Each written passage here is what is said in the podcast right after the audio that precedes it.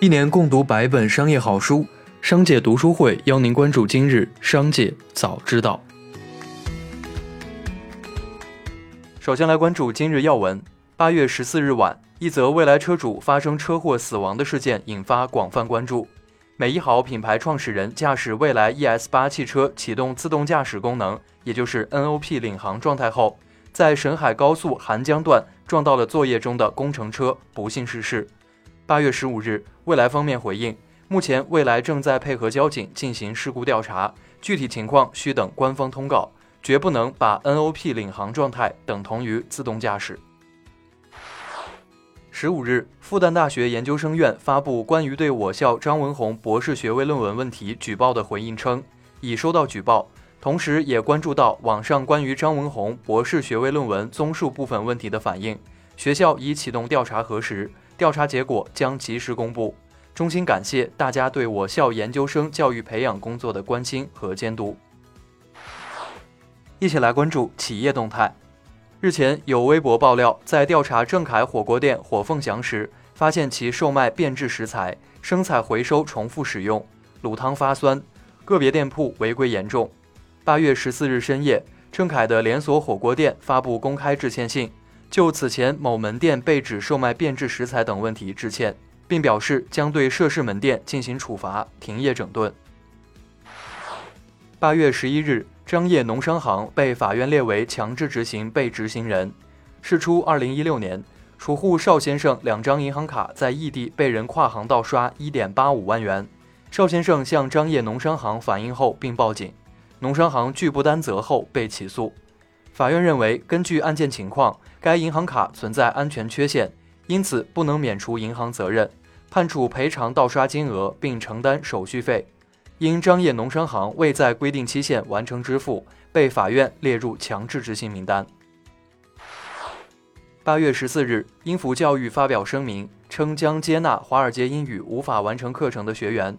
英孚教育在声明中表示，华尔街英语与英孚教育并没有商业合作关系。出于社会责任与同理心，愿意为受到华尔街英语停业停课影响的学员提供免费课程以及线上线下课程的大幅折扣。目前，华尔街英语尚未有官方宣布破产消息。有分析人士表示，英孚教育声明的本质是针对对手学员的营销，时间点很关键。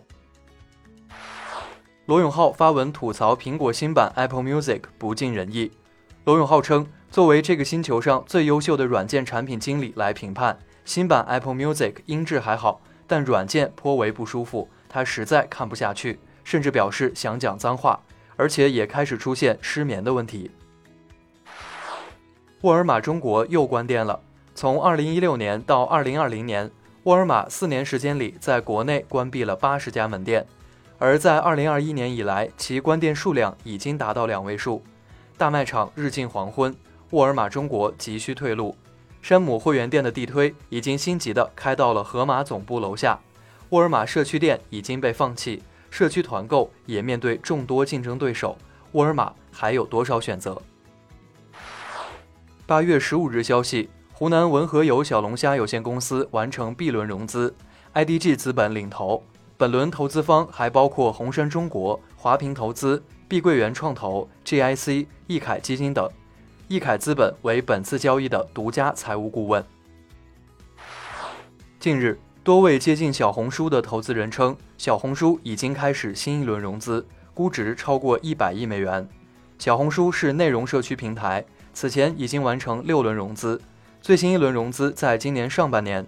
小红书并未对外披露这一轮融资，前述投资人称，当时估值是六十亿美元左右。一起来关注产业发展动态。据北海新闻网，北海酒店民宿行业遭遇退房潮。据涠洲岛民宿协会统计，自八月以来，协会一百四十二家会员单位共计退订损失达一千五百四十八万元。在安徽合肥，五十八岁的崔正义开了二十三年的实体书店，期间八年内搬迁三次，被称为“流浪书店”。崔正义称，实体店受网络冲击较大。靠老读者支持才生存下去，很感激他们。未来书店会向旧书店发展，他希望让书店不用再流浪。通过对各大城市居民人均可支配收入统计梳理发现，二零二一年上半年收入最高的十个城市分别是上海、北京、杭州、深圳、广州、宁波、苏州、绍兴、厦门和南京。其中，上海是唯一一个上半年人均收入超过四万元大关的城市。北京全市居民人均可支配收入三万八千一百三十八元，位居第二。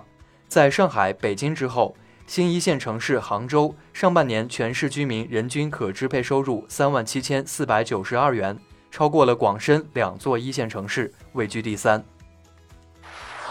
最后，我们来关注国际方面。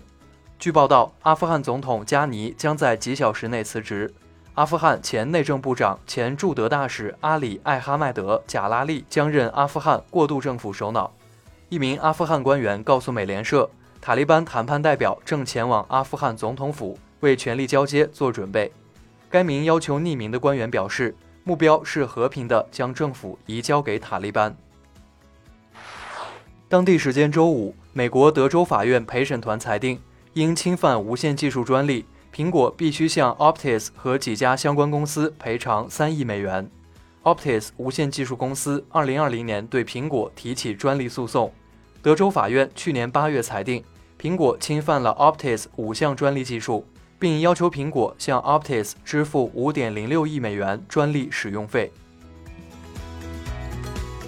以上就是本次节目的全部内容，感谢您的收听，我们明天再会。